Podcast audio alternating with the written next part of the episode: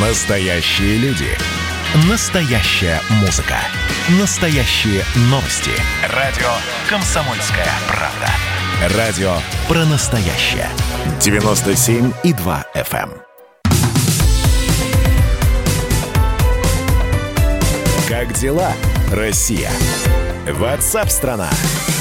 Алексей Навальный, который вчера был госпитализирован с борта самолета, летевшего из Томска в Москву, госпитализирован а, и введен в искусственную кому, подключен к аппарату искусственной вентиляции легких, по-прежнему находится э, в таком состоянии, вот о котором я сейчас рассказал, в Омской больнице. Пару часов назад заместитель главного врача больницы Анатолий Калиниченко сообщил о результатах анализов Алексея Навального. С сегодняшнего утра с 7.30 мы проводим постоянные обсуждения до обследования и коррекцию лечения с нашими московскими коллегами и экспертами из Института имени Пирогова, Института имени Бурденко. Мы принимаем во внимание результаты химико-токсикологических исследований, которые проводились, продолжают проводиться как в Омске, так и в Москве. Говорим сейчас об различных там, возможностях отравления. На сегодняшний день из тех исследований, которые были выполнены, ядов не выявлено в крови или в моче ядов или следов их пребывания в организме. Поэтому в настоящее время диагноз отравления, ну, наверное, он где-то остается в подкорке нашего сознания, но мы не считаем, что пациент перенес отравление. Итак, ядов не выявлено, перене... пациент вряд ли перенес отравление. Вы слышите, как очень тщательно подбирает слова заместитель главного врача. В организме Алексея Навального не был обнаружен яд. Вопрос, что считать ядом? Э, ну, понятно, да, есть яд курары, есть цианиды, есть мышьяк, есть э, сурьма, ну и так далее. Но при этом э, по пред... версии следствия не изменилась. Речь идет об отравлении психодислептиками. Передозировка психодислептиков. Реакция организма на лекарственное средство. Лекарственное средство может являться ядом или нет. В общем, э, тайна сия есть великая, пока мы знаем, что ядов не обнаружено. И транспортировка Алексея Навального не запрещена. Главврач больницы э, скорой помощи номер один Александр Мураховский заявил, что есть опасения, что Навальный может не пережить тр- транспортировку. И прежде чем отправить пациента в Европу, несмотря на требования жены, и э, прочих близких соратников Алексея Навального. По словам Алексея Мур... Александра Мураховского, состояние больного нужно стабилиз... стабилизировать. Ночь прошла хорошо, состояние его несколько улучшилось. Все равно мы четкой стабильности еще пока его состояние добиться не можем. Мы сегодня проводили очень большой консилиум с участием специалистов из Института Бурденко, Института Пирогова. Состояние у него в любом случае пока еще остается нестабильным. По вопросу его транспортировки он еще пока преждевременен. Необходимо необходимо все равно добиться полной стабилизации пациента. Только в этом случае мы можем говорить о том, что он может быть доставлен туда, куда желают родственники и согласно та сторона. Ну что ж, семья и соратники Алексея Навального намерены добиваться, чтобы его немедленно эвакуировали в клинику в Германии. Они не доверяют врачам и требуют независимой экспертизы. С нами на прямой связи адвокат, национальный представитель Европейской ассоциации медицинского права в России Алексей Горяинов. Алексей Михайлович, приветствую, здравствуйте. Добрый день. Алексей Михайлович, скажите, пожалуйста, э, может ли врач взять на себя ответственность и пойти против желания родных и отказать в госпитализации, в транспортировке больного? Ну, такова работа врача. Именно для этого врачи и учатся всю свою сознательную жизнь, проходят повышение квалификации для того, чтобы именно такого рода ответственность брать на себя. Э, и э, с точки зрения действующего правового регулирования, именно врач – это тот субъект, который в данной ситуации, в случае, если пациент находится в бессознательном состоянии, принимает решение о тактике обследования и лечения. Просто многие сейчас пишут о том, что э, главврач больницы отвечает за состояние больного, неважно, Навальный или это, или еще кто-то, который находится в больнице. Если семья разрешает транспортировку, все, э, врач, как Понти Пилат, говорит, я умываю руки, дальше ваша ответственность. Или это, или это неправильно? А, ну вот в этом утверждении содержится сразу, сразу ряд, э, ну скажем так, заблуждений. Первое. Главврач никогда не отвечает в полном объеме за пациента. Главврач отвечает за создание условий оказания медицинской помощи, надлежащих условий и регламентация этих условий внутри больницы. Вместе с тем персональную ответственность за пациента несет лечащий врач и консультанты, которые в своей части привлекаются к лечебно-диагностическому процессу. Поэтому вот это первый нюанс, который нужно четко для себя понимать. Только лечащий врач будет отвечать. И, кстати говоря, вот, в моей практике, в практике моих э, коллег-адвокатов э, нередко возникают случаи, когда именно лечащие врачи идут на поводу у пациентов и Э, согласовывают перевод. Даже в иные структурные подразделения а, той же больницы, ну, удаленной, например, от, э, скажем так, э, палат интенсивной терапии и так далее, переводят в другие корпуса, ближе к дому пациентов, недооценивая состояние пациента, это заканчивается все трагически, и потом этих врачей следователи достаточно потом на регулярной основе начинают вызывать к себе для проведения процессуальных проверок, вот, и нередко возбуждаются уголовные дела. То есть а, сейчас вот, с точки это... зрения права, Алексей Михайлович, все соблюдено? А, ну, из того, что вы рассказываете, да, в данной ситуации, я, конечно, понимаю а, все, все опасения а, родственников и сопереживаю их трагедии, а, что вот, а, да, вот Алексей оказался в такой ситуации. Но э, вместе с тем врачи, они э, даже не имеют права сейчас советоваться с э, родственниками, так как именно только они отвечают сейчас за жизнь и здоровье пациента. И именно они принимают решения. И именно они понесут ответственность, если эти решения впоследствии э, будут установлены, что они были э, неверными. Спасибо большое за комментарий. Алексей Горяинов, адвокат, был с нами на прямой связи. Ну что ж, ну тогда получается, что да, врачи абсолютно имеют право, в общем, воспрепятствовать транспортировке Алексея Навального. А зам, э, э, заместитель главного врача Анатолий Калиниченко также сообщил, что предварительный диагноз Алексея известен. И его сообщили супруги э, Алексея, Юлии, Анализы для постановки точного диагноза, самого точного диагноза для Алексея Навального будут делать еще два дня. Мы практически имеем полный диагноз, мы имеем осложнения, мы имеем те состояния, которые у него есть, они полностью укладываются в структуру того диагноза, который мы установили. К сожалению, я его не могу вам озвучить, но он был доведен до сведения жены и брата нашего пациента. То есть они в устной форме получили от нас полную информацию. От нас, от наших московских коллег, результаты консилиума, обсуждения. И мы ответили на все вопросы, но все это, естественно, не подлежит широкому обсуждению. И э, сама Юлия Навальная, ни брат Алексея не объявляют пока тот диагноз, который им сообщили врачи. Итак, что имеется на данный момент? Алексей Навальный в Омске, в искусственной коме. Состояние стабилизируется, проводится стабилизационная терапия, потому что э, сам организм борется сейчас э, с той напастью, будем это так называть которая поразила организм Алексея Навального. Рядом родные и близкие. Транспортировка пока запрещена. Следим за развитием событий. Если будут новости, обязательно вам сообщим. Последние деньги трать не бойся, будет еще. Теперь так будет всегда. Будет больше, чем я обещал Зачем ты врешь, будто ты отдала мне все Я был один, ничего не хотел не видел, не знал, какая ошибка.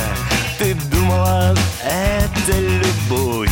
Когда я ушел, тебе стало проще мечтать. Хотела убить мою жизнь И это сбылось. Но ночью ты плачешь. Ты больше не можешь спокойно спать. Мне не нужна твоя жизнь, не нужна твоя смерть охотники рядом. Если будут стрелять Ты отвернись Чтобы не встретиться взглядом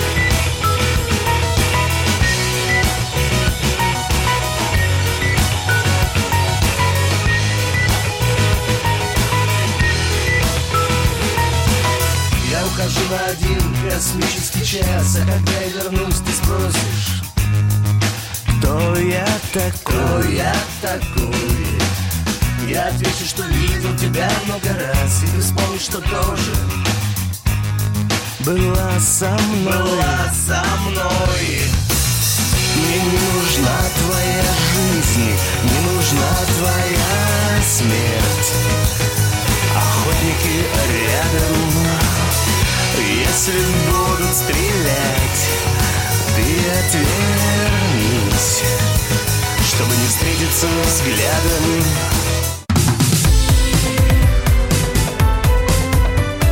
Как дела, Россия? Ватсап-страна! Мы продолжаем прямой эфир, а в Пресненском суде Москвы продолжается заседание по делу Михаила Ефремова. Все интереснее и интереснее там становится. На этот раз адвокат Михаила Ефремова Эльман Пашаев. Тот самый, который сначала говорил про инсульт у Михаила Ефремова, который не подтвердился. Так вот, теперь он заявил отвод судьи Елены Абрам... Елене Абрамовой. Она рассматривает как раз это дело, э, дорожно-транспортное происшествие с со смертельным исходом. Так вот, по мнению Пашаева, суд проявил заинтересованность в исходе дела. Э, Я процитирую, что Эльман Пашаев говорит. «Сидит народный артист, лауреат, он в шоке просто. Что тут творится? Казните его сразу, это лучше. Он это не заслужил, он по ночам вкалывал». Где именно Ефремов работал ночами, Пашаев не уточнил, и я не совсем понимаю вот эту фразу «что тут творится?». Вы же сами хотели суда. Что творится? Допрашивают свидетелей. Э, Ильман Пашаев объяснил, почему Ефремов не брал вину за ДТП и теперь не признает. Виноват алкоголизм. После 300 граммов он отключается. Э, Ефремов э, в самом суде сказал, что защита потерпевших просто изгалялась над экспертом по ДТП. Если вы пропустили этот момент, Эльман Пашаев, адвокат Михаила Ефремова, представил автоэксперта который детально рассмотрел те видео с дорожно-транспортным происшествием, в которое попал Михаил Олегович. И далее э, сказал, значит, что нужно выяснить, не было ли колеи на том месте, где ехал Ефремов, чем был полит асфальт в тот, э, асфальт в тот вечер, Э, кто нужно узнать, не ослепили ли Михаила Ефремова лазером. Также он сказал, что есть возможность перехватить управление дистанционно машиной. Ну и, наконец, он сказал про энергетические сгустки, которые также могли повлиять на вождение Михаила Ефремова. Заседание продолжается. Следим за развитием событий. Радио «Комсомольская правда». Роспотребнадзор рассказал о состоянии испытывающих на себе вакцину против коронавируса, вакцину э, Центра вирусологии и биотехнологии «Вектор». Не отмечается никаких побочных реакций у испытуемых, самочувствие их хорошее. А между тем американские ученые выяснили причину повторного заражения коронавирусом. И результаты опубликованы в одном из научных журналов. Э, специалисты из Массачусетской больницы изучили органы скончавшихся пациентов э, от COVID-19 и обнаружили, что в них отсутствуют герминативные центры, которые являются неотъемлемой частью устойчивого иммунного ответа. И специалисты пришли к выводу, что выздоровевшие люди, вот как только, значит, э, эти центры у них отсутствуют, могут через несколько месяцев снова заразиться ковидом и не один раз. Но про повторные заражения мы, кстати говоря, с вами уже рассказывали, я вам, я вам рассказывал, специалисты рассказывали в прямом эфире. У нас на прямой связи российский вирусолог, доктор медицинских наук, профессор Анатолий Альтштейн. Анатолий Давидович, приветствую вас, здравствуйте. Здравствуйте. Мы с вами говорили о том, что был, были наблюдения следующие. У людей, которые переболели COVID-19, брали анализы, выявлялось количество антител, а потом, спустя 2-3 недели, брали еще раз анализ, и выяснялось, что эти антитела, в общем-то, сокращаются и достаточно быстро. И это, это приводит к тому, что через какой-то момент их становится недостаточно, чтобы бороться, например, с, повторной, с повторным заражением, и оно происходит. Вы согласны с тем, что может быть э, повторное, троекратное, ну и далее заражение? Вы знаете, есть определенные данные. В первую очередь это сообщили э, китайские ученые. Они наблюдали, вот у них было 80, э, больше 80 тысяч заражений, и они наблюдали 90 случаев э, повторного ковида. Угу. То есть, как вы понимаете, это, та, такая вещь возникает нечасто. То, то, что сделали сейчас американцы, это очень хорошая работа. Э, это э, э, больница, знаете, звучит, когда вы на, на русский переводите больница. Это на самом деле МГХ, это очень крупное научное учреждение. Там не только больные, там очень крупные научные учреждения. Статья эта опубликована в журнале Cell, это один из лучших биологических журналов э, э, мира. Значит, они действительно показали, что в те, при тяжелом заболевании у ряда случаев, у, у ряда больных не формируется вот такие, то, что называется герминативные центры, э, центры созревания э, Б-клеток, которые продуцируют антитела. И в результате иммунитет у них ослаблен. И многие из этих людей умирают. Угу. Они, собственно, и работали с материалом от умерших людей. Вопрос только, что нам с этой информацией делать, Анатолий Давидович? На, нам эту информацию учесть и, и понять, что, что повторные случаи заболевания бывают очень редко, и на, на этом в общем, успокоиться, потому что ни, никаких средств против этого у нас нет. Просто ведь э, всегда считалось, что человек, который сдал анализы, и, например, э, ну вот он бессимптомно перенес ковид, потому что многие уже постфактум узнают, что у них, оказывается, есть антитела. Да. И после этого человек спокойно, облегченно вздыхает и говорит, слушайте, ну мне, значит, не нужны маски в общественных местах. Я уже когда-то им переболел, значит, со мной ничего не будет. А оказывается, что это не так. Вот э, э, в данном случае вы вот правильно поставили вопрос, что тут делать. Э, делать есть что. Тут люди, у которых есть антитела, могут, конечно, вздохнуть облегченно. Вероятность их заражения снижается, но, но она не снижается до нуля. Эти люди должны продолжать чувствовать себя в период в период пандемии, эпидемии, и должны соблюдать те же противоэпидемические меры, что и остальные люди. Uh-huh. На, наличие антител или вот э, внедрят вакцину, и вакцина будет, так сказать, применена, если это все идет на фоне эпидемии, люди, которые получат такую прививку, должны чувствовать себя людьми, которые живут в период эпидемии, и, и, и не, не нарушать противоэпидемических мер. Ну, это, да. это очень хорошее дело облегченно вздохнуть можно. И тогда еще один вопрос, Анатолий Давидович. Накануне была опубликована инструкция к уже зарегистрированной вакцине. И как всякая инструкция, а те, кто приобретает э, даже банальные анальгетики или там, я не знаю, жаропонижающие, мы знаем, открываешь инструкцию, а там противопоказаний на пол листа. Э, совершенно верно. Это, это нормально? Это нормально. Э, это совершенно нормально. Знаете, что это защищает э, производителей от э, редких случаев, когда будет какое-нибудь осложнение или совпадение какой-то болезни этой прививкой, и, тогда им могут сказать, вот они миллион людей привили, а, а там кто-нибудь умрет от инфаркта, кто-то у кого-то может быть инсульт, совсем не связанный с этой вакциной. А претензии будут предъявлены. А им скажут, а вот посмотрите, мы же на пол листа написали всяких предупреждений. Эти все предупреждения, э, это касается чрезвычайно редких случаев.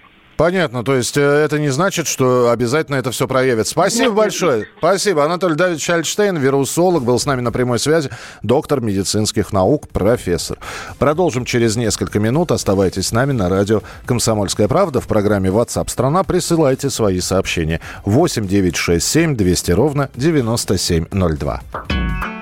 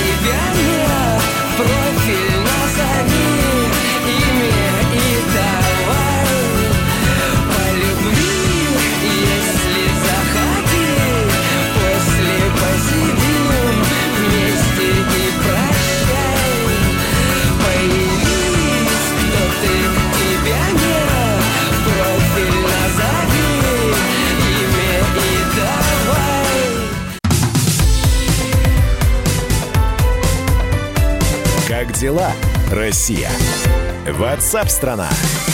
Итак, друзья, продолжается прямой эфир на радио «Комсомольская правда». В Пресненском суде продолжается слушание по делу Михаила Ефремова. Вы знаете, в этом э, сегодня была сказана фраза от Эльмана Пашаева, адвоката Михаила Ефремова, Уважаемый суд, давайте тогда казним его и все. Мне Ефремов говорит, давай закончим это шоу, пусть выносят приговор. Ну, э, это слова Эльмана Пашаева, шоу. Но действительно, э, казалось бы, довольно простое дело. Ну, довольно простое, на взгляд, может быть, неискушенного человека, который в юридических тонкостях не, разбив- не э, разбирается.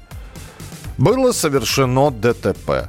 В этом ДТП пострадал человек. А дальше вопрос, кто из э, всего этого раздувает шоу? Или делает шоу, или затягивает следствие. Вы называйте это как хотите.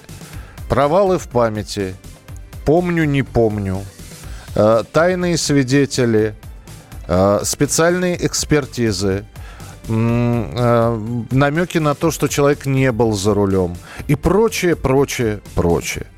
А, Ефремов страдает синдромом зависимости от спиртного и органич- органическим расстройством личности. Так Альман Пашаев объяснил путанные заявления актера по своей вине, вине за ДТП. Он попросил вызвать врачей и провести экспертизу психического состояния подзащитного. Э, Ну, более того, он попросил Эльман Пашаев э, отвод судьи по делу актера, дескать, суд предвзят. С нами на прямой связи адвокат Сергей Жорин. Э, Сергей, приветствую вас, здравствуйте. Здравствуйте. Можно ли это дело завершить было быстро и долго ли это шоу будет продолжаться? Я сейчас словами Эльмана Пашаева буду говорить. Раз уж называть это шоу, пусть будет шоу. Ну, вы знаете, я э, послушал то, что вы сказали, и я не согласен с тем, что это дело простое. Вообще дела данной категории, они всегда непростые, я объясню почему. А я, извините, я сразу уже пояснил, что это, на взгляд, неискушенного человека, так что поясните, пожалуйста. А, Да, то, что а, пострадал а, потерпевший, это очевидно, но он впоследствии скончался. А вот здесь необходимо установить причинно-следственную связь между смертью и дорожно-транспортным происшествием.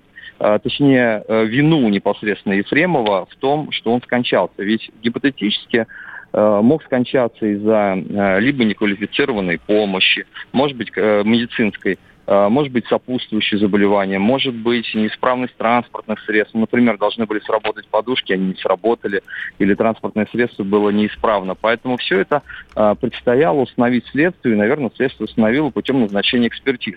Это что, что касается простоты. Там есть еще много э, разных юридических нюансов, которыми я вас не буду нагружать. Угу. Что касается шоу, то, конечно, э, мое субъективное мнение, что можно было э, этого избежать. Но э, в силу определенных участников процесса, не будем их называть. Вы, вы, вы очень аккуратно сейчас, очень аккуратно ну, говорите. Этика, да. этика да, адвокатская да. не дает мне возможности сказать все, что я думаю, но я думаю, что э, обыватель все и так видит прекрасно, э, поэтому этого, наверное, в определенной части можно было избежать.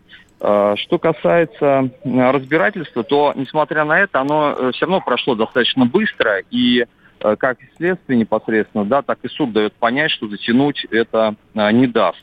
И я уверен, что в скором времени все это закончится. Ну, по крайней мере, исходя из того, как это сейчас э, происходит. Вы перехватили у меня сейчас слово «затянуть», которое я подготовил. А видно, что э, есть такая тактика затягивания этого судебного заседания? Я бы сказал, что есть попытки mm-hmm. э, затягивания, но э, все это, вероятно, было предсказуемо для э, судебных судебной системы. Поэтому здесь происходит достаточно такое оперативное противодействие, и э, затянуть не получится. Ну и суд дал это понять более чем э, очевидно. Э, извините, Сергей, еще один вопрос, так как вы э, в судебных процессах участвуете достаточно регулярно, а насколько вот эта вот тактика, она часто встречается? Дескать, мы будем заявлять что-то, а, э, а вы, э, ваше, в общем, а, а ваше время, э, ваше дело доказать. Мы будем заявлять самое не, необычное, что, например, управление машиной могли перехватить. Докажите обратное что его не перехватывали. Мы можем сказать, что Михаил и Олег сейчас слепили лазером. Докажите, что его не ослепили. Это нормальная тактика такая? Ну, опять-таки, я э, в силу этики адвокатской не могу характеризовать нормально или ненормально это. То есть каждый защитник э, делает то, что считает э, нужным. Угу.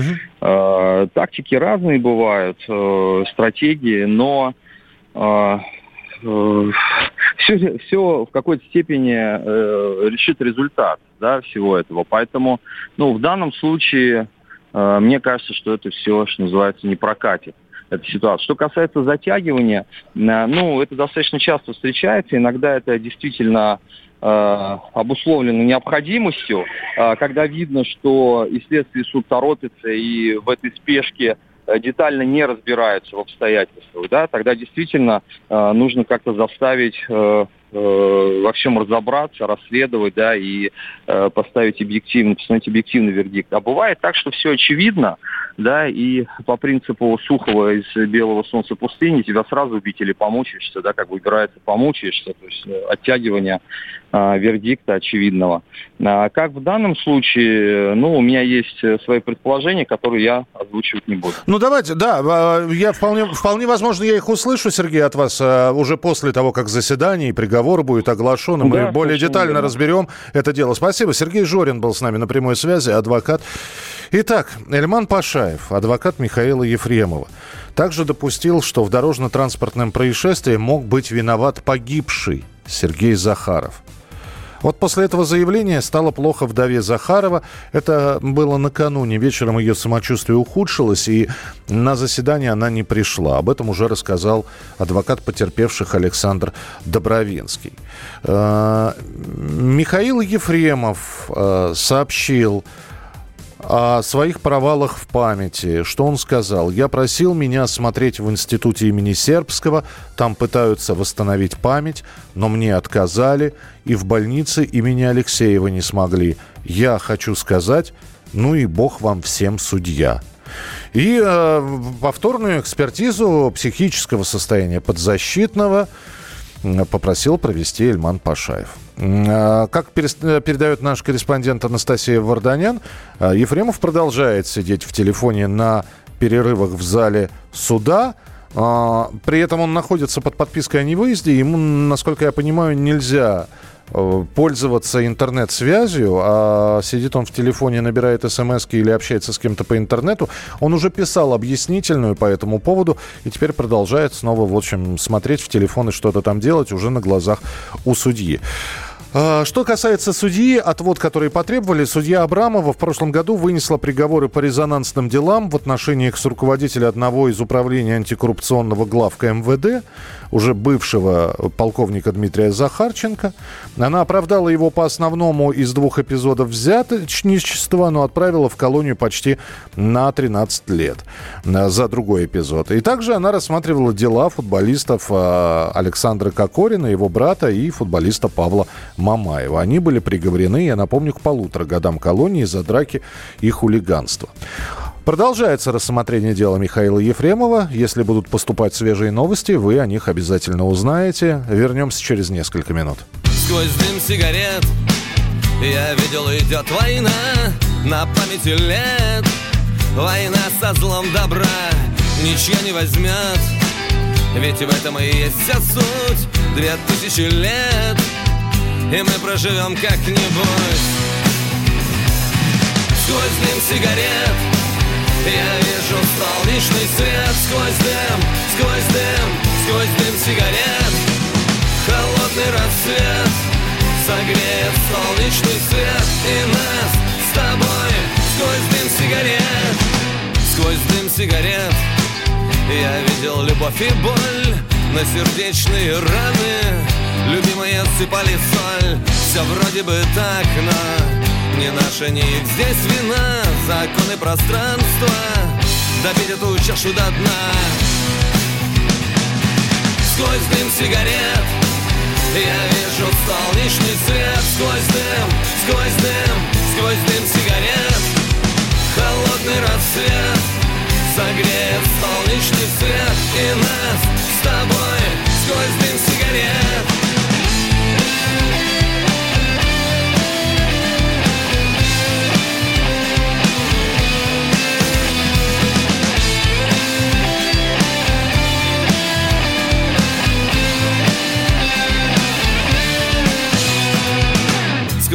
сигарет. Я видел конец всему, седая с косой. Она постучалась к нему, вставай, одевайся Говорит, пойдем со мной, а он улыбнулся. Последний герой Сквозь дым сигарет Я вижу солнечный свет. Сквозь дым, сквозь дым, сквозь дым сигарет Холодный рассвет Согреет солнечный свет И нас с тобой Сквозь дым сигарет Сквозь дым сигарет. Мы видим солнечный свет Сквозь дым, сквозь дым Сквозь дым сигарет. Холодный рассвет Согреет солнечный свет И нас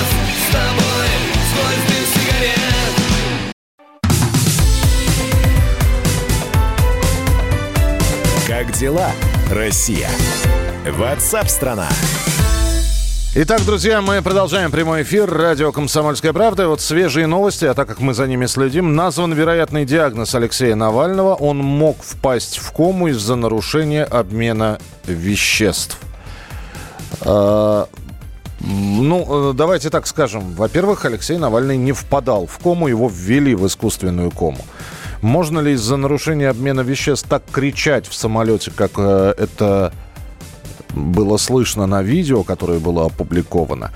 Э, в общем, врачи сейчас выясняют. И э, так как вероятный диагноз, да, я еще раз напомню, что и главврач больницы Омской, и заместитель главного врача, они сообщили, что э, рассказали о диагнозе Алексея Навального его супруге и его брату.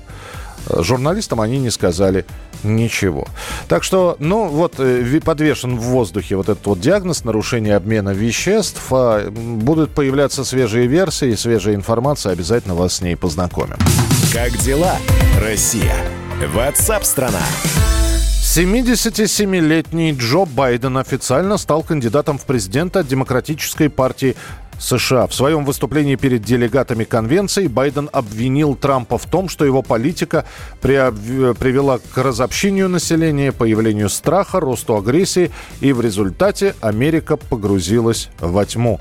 Здесь и сейчас я вам даю слово. Если вы доверите мне пост президента, я буду опираться на лучших из нас, а не на худших, сказал Джо Байден, добавив, что будет союзником света а не тьмы.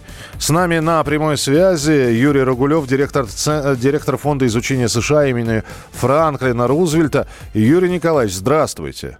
Да, доброе утро. Э, я хочу спросить, как-то медленно, но верно, правящая верхушка США превращается в политбюро советских времен эпохи застоя. Я да. по возрасту сейчас говорю. Да, на это все обращают внимание, что действительно американские политики э, возрастные. Некоторым журналистам это даже напоминает э, последние э, годы Советского Союза. Вот. Так что да, такой фактор э, имеет место, безусловно. А, перспективы Байдена в, как оппонента Трампа. Видите, они здесь терминологию уже «Звездных войн» начали э, пользоваться, известного сериала э, «Перейди на сторону света», «Перейди перейти на сторону тьмы. И вот воины света и тьмы, э, Трамп олицетворяет тьму, Байден оказывается воин света. А противостояние будет интересным или оно будет скорее таким, знаете, на про- противодействие? Я не признаю выборы, а вы докажите, что ничего не было подтасовано. Что нас ожидает, по-вашему? Ну, там, конечно, вряд ли будет что-то интересное. Ну, во-первых, потому что как таковая компания, она не ведется вживую, что называется, да. Она ведется заочно, она ведется дистанционно, в онлайне. Правда, вот Трамп сейчас такое турне живое сделал, в отличие от демократов, которые свой съезд проводили в онлайне. И многие выступления были просто даже записаны. Это даже был не живой эфир прямой, да, а в записи ролики крутили. Вот. Так что э, я думаю, что это будет продолжаться в таком духе и дальше. Поэтому тут ожидать каких-то, так сказать, э, особых интересных э, дебатов или чего-то еще мы вряд ли можем. Понятно, что на Трампа сыплются все критические стрелы, да, потому что продолжается эпидемия, продолжается экономический кризис, и, конечно, всегда в такой ситуации винят кого? Действующую власть. Ну, понятно, что плюс еще протесты, вот, так что это такой удобный объективно удобный момент списать все на действующую власть и критиковать его. Так что это понятно. Но, знаете, вот. здесь ведь, э, если говорить про 2020 год, он там со всех сторон, в общем, не был прекрасным ни для президента, ни для всего мира. Это и ковид. А, а что касается протестов в Америке, так не единственные протесты. И давайте, ну, если уж в историю уходить, давайте вспомним правление Никсона. Там вообще протест на протесте был, и, и ничего, и Никсон на второй срок был переизбран, и если бы сам не ушел бы со своего поста, досидел бы два срока. Я, я вам так отвечу на этот вопрос, что, конечно, не Трамп источник этих протестов, э, не Трамп источник этого недовольства. Э, но что касается того, как была, так сказать, организована работа против эпидемии, это, конечно, большой вопрос. Здесь ошибки были допущены, сто процентов. Э, вот. Но э, Трамп, его избрание само по себе явилось результатом того раскола, который в Америке назрел. Э, избиратель решил привлечь привлечь, э, так сказать, на высший пост в стране человека, который никогда не занимался политикой, вообще никогда не занимал никаких государственных должностей. Это был выбор избирателя. И, э, конечно, многим он кажется очень странным. Э, для многих Трамп кажется странным, э, так сказать, человеком и президентом. У него свой взгляд на многие вещи, и он многие вещи отрицает, те, которые привыкли в Вашингтоне, так сказать, признавать. Э, ну, да, но он результат этого раскола, который уже был в Америке. Поэтому тут его во всех грехах обвинять, это просто, конечно, неуместно. А, Но, а, да, а кто лучше, Трамп или Байден для России? Или оба, оба хуже? Ну, вы знаете, Россия тут все равно сбоку припеку, э, потому что э, у нас с Америкой только одна проблема – это ядерное вооружение. Э, конечно, в этом смысле демократы и Байден говорят о том, что они выступают за продолжение диалога с Россией, за заключение нового соглашения или продление старого. Вот. Они же выступают за то, чтобы вернуть многостороннюю сделку, вот этот план действий по поводу Ирана, э, из которого американцы вышли. Но мы видим, что и Трамп сейчас активизировал на этом направлении э, действия. Только что провели переговоры масштабные с российской делегацией в Вене. Э, там новые предложения прозвучали. Они отказались уже от требований привлечь Китай. Уже согласны вести двусторонние переговоры. И сделали предложение подписать такую политическую декларацию двумя, двум президентам, что вполне можно сделать до выборов. Так что Трамп может выбить этот козырь. Так что в данном случае ни то, ни другое для России, так сказать, не имеет э, большой, э, большого значения э, приход власти той или другой стороны. Дональд Трамп собирался перед выборами все-таки успеть встретиться с Владимиром Путиным. По-вашему, встреча состоится? Ну вот если эта декларация будет согласована, то вполне вероятно, где-нибудь в октябре может состояться встреча для того, чтобы ее подписать. Ну, не знаю, может, они, конечно, заочно подпишут там в, онлайне, как, как это сейчас, да, в присутствии, так сказать, под камерой. Ну, да. э, ну не, не знаю, как они договорятся, да, тут мне трудно судить, но, конечно, если вот такой документ будет подготовлен, его надо будет подписывать. Как это будет сделано, я пока сказать не могу. Ну, а впереди у нас, спасибо большое, впереди у нас э, несколько месяцев наблюдения. Э, сейчас начнется война компроматов, так что понаблюдаем. И, Юрий Николаевич, будем рады вас слышать в нашем эфире. Юрий Рогулев, директор Фонда изучения США имени Франклина Рузвельта Московского государственного университета. Спасибо, что были вместе с нами. Присылайте, пожалуйста, свои сообщения. Впереди большое количество интереснейших программ и передач. 8 9 6 7 200 ровно 9702. 8 9 6 7 200 ровно 9702. Если вы что-то пропустили, если вы подключились на середине программы, если вдруг э, ненароком э, оказали, оказался пропущенный либо выпуск программы WhatsApp страна, либо интервью какое-то, о котором вы слышали, все это можно взять и переслушать на нашем официальном сайте. Заходите на него тоже www.radiokp.ru Программы, подкасты, новости, все там. В студии был Михаил Антонов. Не болейте, не скучайте и оставайтесь с нами. Впереди интереснейшие передачи.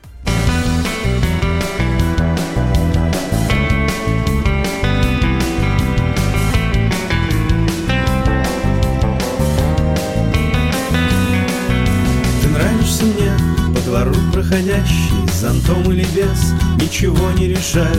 Ты нравишься мне, когда, сидя в кресле, ты глядишь в потолок или просто читаешь. Ты нравишься мне, восхищенный и гордый. Ты нравишься мне, за живое задетый. Ты нравишься мне, и в погоды ненастье Ты нравишься мне, и на фоне портретов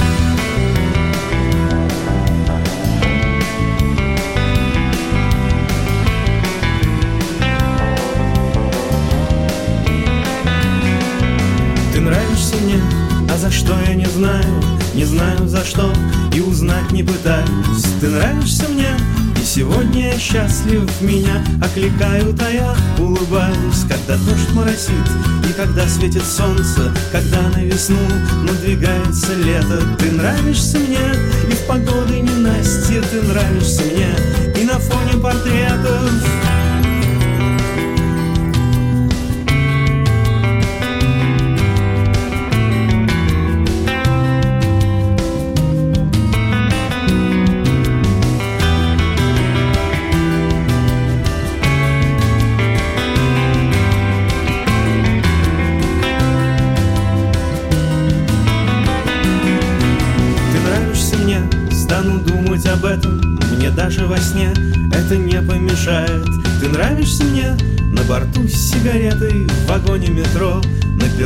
в трамвае Ты нравишься мне, так зачем дело стало? Наступит февраль, я скажу тебе это. Ты нравишься мне? И в погоды ненастье. Ты нравишься мне. И на фоне портретов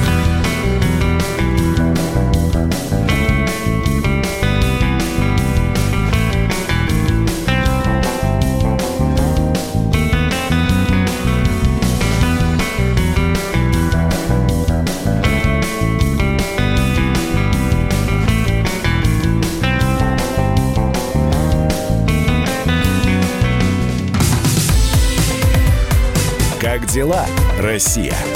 Ватсап-страна! страна